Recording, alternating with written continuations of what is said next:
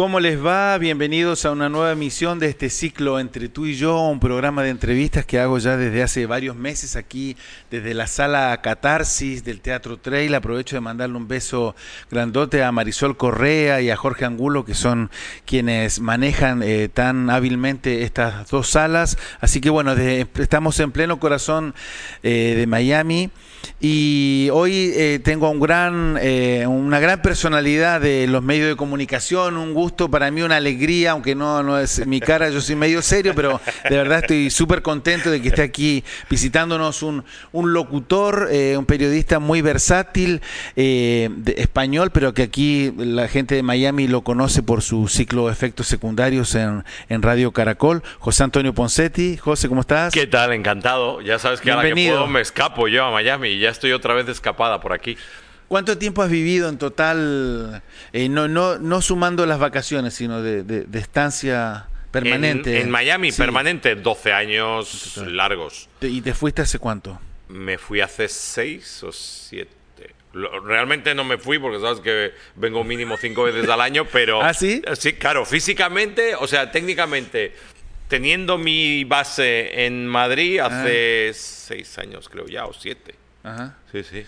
José Antonio, bueno, José Antonio está presentando un libro que se llama Vuelo 19. Vamos con el libro y después te lo, que, lo que tú quieras. Yo ya sabes que me apunto contigo a un bombardeo. Perfecto. Quiero una quiero una, una pequeña introducción. Eh, tú eh, si no recuerdo, hay una historia como un poco dramática, ¿no? Tu vida personal. Eh, no, personal, más allá del libro. Ah, más allá del libro. Sí. Bueno, mi, vida personal. Lo Tus padres lo que siempre me, me, no, no quejado, porque no, se puede quejar, ¿no? Pero lo que siempre eh, cuento es que mis padres desafortunadamente se fueron muy rápido, se fueron muy rápido y, esa parte eh, pues siempre la llevas, porque al final eh, cuando ya te están pasando cosas muy buenas en la vida, a mí siempre me habría encantado que ellos, no sé, hubiesen participado de, de todo esto, ¿no? Ellos, ellos trabajaron y lucharon muy fuerte para que yo tuviera unos estudios y pudiera crecer y tuviera todo lo que hoy en día tengo y soy. Pero claro, lo que no está en el guion es que se te vayan antes de tiempo y, eso siempre es una faena, pues precisamente, no sé, eh, por eso. ¿no? Yo, yo, yo tuve, tuve aparte una época un poco extraña porque... Eh, yo era una persona muy, muy familiar, con un núcleo familiar muy fuerte y en poco tiempo, en, te diría que no tres años, no más de tres años. Fallecieron los dos. Claro, no, fallecen mis padres, fallecen mis abuelos, fallecen mis tíos. O sea, de pronto empecé a, a como todas mis referentes familiares eh, mm. se quedaron en el camino, ¿no? Mm.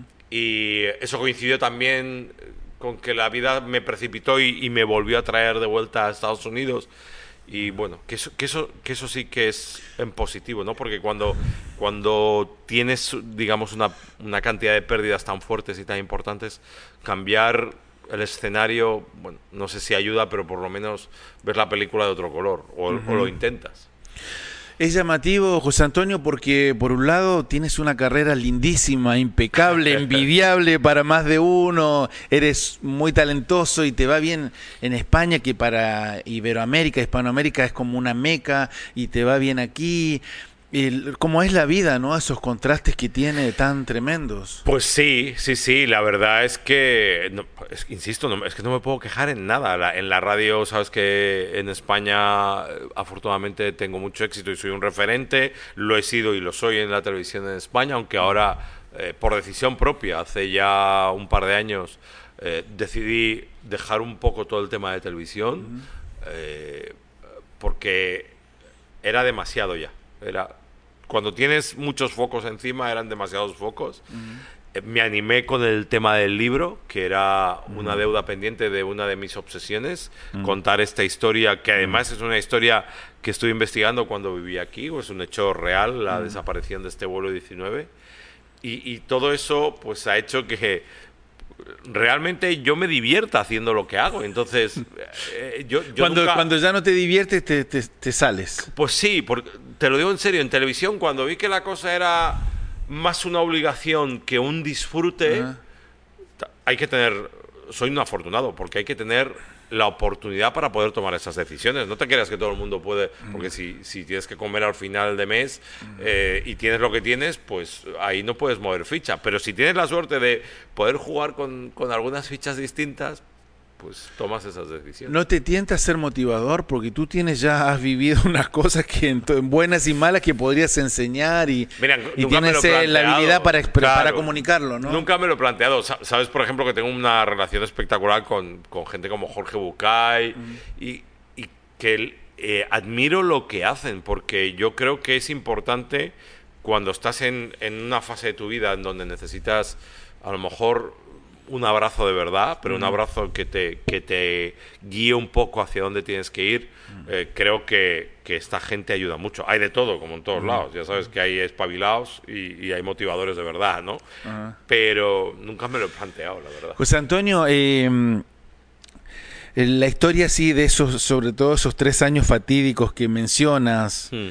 está como la muerte, ¿no? Y en la historia del libro murieron en total 27 personas o desaparecieron, teóricamente murieron. Sí. E, es meterse en algo bien profundo. ¿eh? Sí, e, es, es, es eh, rascar un poco la corteza, que creo que es importante de vez en cuando mm. estar ahí, rascar un poco y ver qué hay debajo de la piel, ¿no? Y, la historia del vuelo 19 es esta. El 5 de diciembre del 45 desaparecen cinco aviones con 14 hombres. Desaparecen porque nunca se encontró nada de ellos. Esa misma noche empieza la misión de, de rescate en donde desaparece otro avión más con 13 hombres. Como decías, en total, esa noche habían desaparecido seis aviones y 27 hombres. Eh, frente a las costas de Miami. Pero claro, a mí lo que, lo que a mí me, me catapulta hacia esta historia es que 21 días después, todo lo que estoy contando es verídico, quiero decir, todos nombres y apellidos, todos existen, claro. 21 días después, telegrama a uno de los hermanos de los desaparecidos mm. en donde le dicen, te están informando mal sobre mí, estoy muy vivo, y firma como le llamaba la madre, la madre que había muerto tres años antes. Mm. Eh, a partir de ahí mi historia no fue buscar al vuelo 19 como tal, sino si alguien sobrevivió al, sobrevivió al vuelo 19. La gente que, que no conoce esta historia del vuelo 19, el vuelo 19 la consideran el primer gran vuelo desaparecido en el Triángulo de las Bermudas, se ha hablado muchísimo de mm. ellos. Bueno, yo tuve la suerte de que empecé a investigar esta historia eh, tantos años después que tuve acceso a los informes oficiales de la Marina, a entrevistarme con gente. Entonces, la novela del vuelo 19 hay una parte de ficción, pero hay una parte muy importante, del 80% del libro, que es verdad y en donde aporto un montón de datos y en donde demuestro que quizá no fue tanto eh, un triángulo de las Bermudas y una desaparición tan misteriosa, sino que hubo muchos factores que provocaron esa desaparición. ¿Y cómo se escribe? Eh, una ficción así que, que tiene que ver con muertes. Eh, eso, eh, eh, ese periodo de meses en el que estás escribiendo y trabajando en eso. sobre todo porque hay una parte de investigación que me llevó casi tres años que, que y accedes a documentos y a datos tristes, a, Claro, bueno, y, te empiezas a dar cuenta de quién falló, dónde pasó qué, qué, y cómo eran cada uno de ellos, ¿no? Yo he contado en alguna entrevista, por ejemplo, que cuando estaba escribiendo la novela eh, me daba un montón de pena que empezaran a desaparecer, porque en la novela, obviamente, si desaparecieron, tienen que desaparecer en la novela, ¿no? Y que, y que me, me angustió mucho el, contar esa parte, ¿no? Pero que también era como aportar un poco de luz, porque creo que estos chicos eh, se merecen una segunda oportunidad, que alguien vuelva a revisar todo lo que pasó, porque a lo mejor no están tan desaparecidos, ¿no?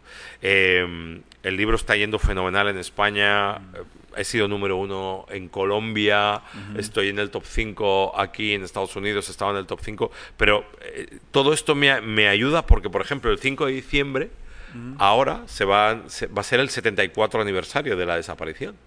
Bueno, pues ese 5 de diciembre sale el audiolibro, algo que a mí me tiene fascinado porque ese sí que es mi territorio natural. Claro. O sea, es ponerle voz a la novela, ¿no? La voz te la pone un actor, pero yo pongo voz a toda la parte personal, a toda la investigación, o sea, el audiolibro tiene un extra que va a ser espectacular, ¿no? Y esas cosas eh, me, me, llenan un montón. Yo cuando entregué el libro, me acuerdo que a la editorial les dije, yo ya no sé qué va a pasar, yo no sé si, si se va a vender uno a mis amigos, o dos o tres, o si esto va a funcionar o no, pero pero yo me doy por satisfecho porque he hecho lo que quería. O sea, hasta aquí quería llegar. A partir de aquí en adelante el libro ya vuela solo, ¿no? Ya es otra historia.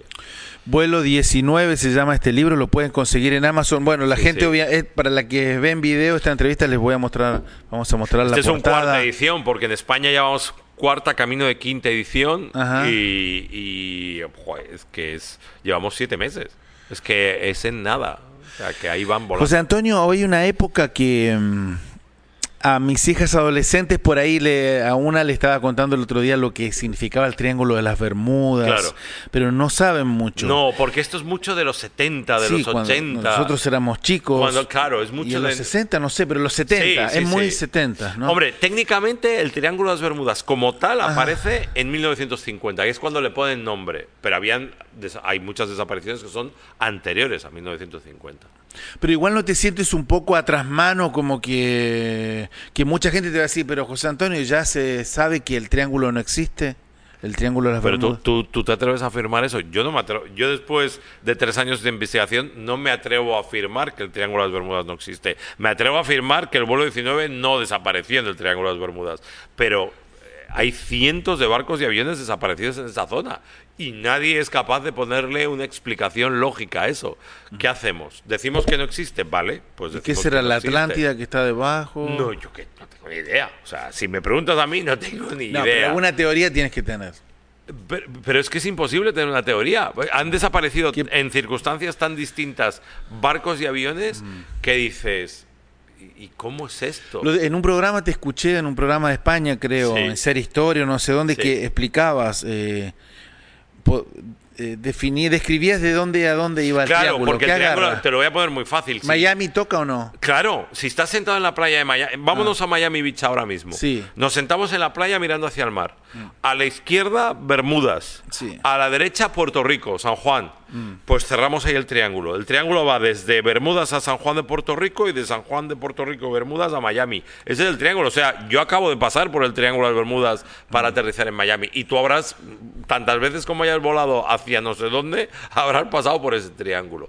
Pero sí que es cierto que no sé si porque no se ha investigado más, no sé si porque yo tengo una teoría de que Ahora es más fácil. Eh, mm. En el 45, por ejemplo, cuando yo estaba esta investigación y anterior, toda la previsión de tormentas, huracanes, todo eso era muy complicado porque mm. no había eh, eh, estaciones meteorológicas como ahora o los satélites que ahora funcionan tan bien, ¿no? y, que, y que probablemente muchas de esas desapariciones tengan que ver con eso. Bueno, estamos aquí en, entre tú y yo conversando con el gran José Antonio Poncetti, los periodistas lo queremos mucho y el público también, por supuesto, eh, ha hecho un programa de radio muy conocido aquí en Miami, Efectos Secundarios, durante muchos años y ahora está eh, triunfando en su, en, su, en su patria. Tú eres catalán, tú eres de los catalanes que... A, ver, a ¿Independentistas o, o de los que quieren que se mantenga unida España? Vamos a ver, eh, yo soy de los que piensa eh, que en la vida cada uno puede hacer lo que quiera respetando a los demás. Y el problema que hay ahora en España es que no se está respetando a los demás. Hay mucha gente en Cataluña que quiere seguir perfectamente con España, seguir viviendo tranquilamente eh, como está, pero sin embargo se enfrenta a una parte de gente que ha decidido tomar calles, plazas y mercados y autopistas y carreteras. Y, a partir de ahí la gran pregunta es, eh, ¿dónde está la libertad de ellos y dónde empieza mi libertad?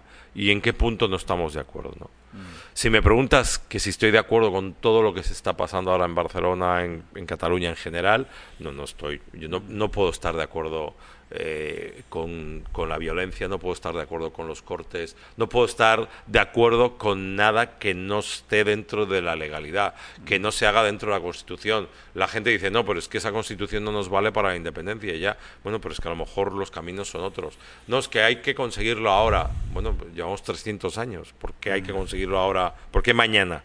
Es que no hay, de verdad no se pueden hacer las cosas de otra manera. No sé. Eh, yo estoy a favor, insisto, porque sabes que mi educación gran parte es americana y, yo creo que aquí, ¿tú te imaginas que mañana la gente de Florida decidamos que, que ya no más con Estados Unidos y que nos dediquemos a cortar todas las autopistas, carreteras, estaciones de, de trenes o, o aeropuertos. ¿Tú qué crees que pasaría con el gobierno de Estado. ¿Tú crees que nos, que nos zurrarían no duraría más de dos días. pues claro, porque, porque ese no es el camino. Otra cosa es que, que, decidamos intervenir de manera legal para conseguir que Florida sea independiente, pero, pero las cosas se hacen como se tienen que hacer, no mal hechas, sino bien hechas. Gracias por darme tu opinión en un tema tan espinoso. Eh, ¿Vas, a cantar o no? No, me has dicho, pero es que tu, tu, anterior invitada me ha dejado tan fascinado que prefiero no cantar. Vamos a dejarlo aquí. Estábamos haciendo una entrevista con la cantante cubana Leslie Cartaya. Eh, un par de preguntas más, José Antonio, y ya te dejo descansar, que aparte eh, es un honor doble para mí porque José Antonio viene llegando de un vuelo, de viene del aeropuerto directo para acá, entre tú y yo. Feliz. Eh, dos preguntas más. Una, el mundo en que vivimos. Sí. ¿Será mejor ahora como se vive ahora que como se vivía en el año 1500 o en el año 200 antes de Cristo? Qué buena pregunta. No lo sé. No lo sé. Yo, yo creo que también se nos ha ido la mano con cosas. Yo creo que quizá tenemos, en parte, en una parte del mundo, tenemos acceso a muchas más cosas. Eh, hemos crecido y hemos avanzado en muchas cosas, pero en otras no y, no hemos crecido todos, solo hemos crecido un trocito, ¿no? Em, me decía un amigo hace unos días que eh, viaja mucho, que es periodista y viaja mucho a África, que qué fácil es cuando te toca, si has nacido en la parte de los ricos, no en la parte de los de allá abajo, ¿no? Y es verdad, nosotros tenemos un, ritmo de vida.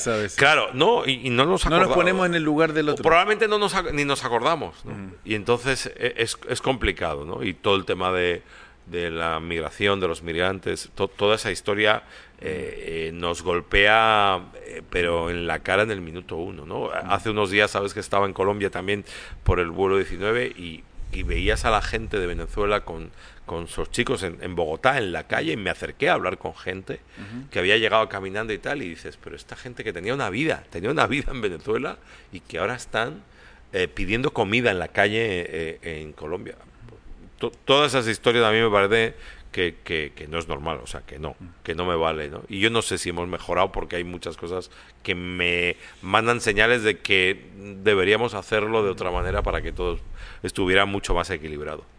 Yo pensé que me ibas a contestar que sí, que te gustaba más la, la vida. La vida ahora. Sí, te imagino mucho disfrutando de la tecnología, de, pero soy y disfruto. de la mentalidad de ahora de vida sana. Pero porque me ha tocado. ¿Tú no, ¿Tú no crees que si te hubiese tocado vivir en otra época, tú también lo habrías intentado disfrutar? No lo sé. ¿Qué te habría gustado ser en tiempos pasados? Soldado de Julio César. ¿En serio? Joder. Mira, pues ahí te habrías llevado palos. Soy más cobarde yo que veo un poco de sangre y salgo corriendo. Pero tú y yo dedicándonos a esto igual habríamos sido bufones o algo ah, ahí, ¿no? Habríamos leían los Claro, vete a, saber, vete a saber tú lo que nos habría tocado. José Antonio, eh, bueno, eh, me gusta mucho, eh, me, me, provoca admiración extra contigo esto del libro, porque tú eh, estás muy bien profesionalmente y jugártela a escribir un libro y por otro lado estás con mucho entusiasmo, un, un entusiasmo que contagia.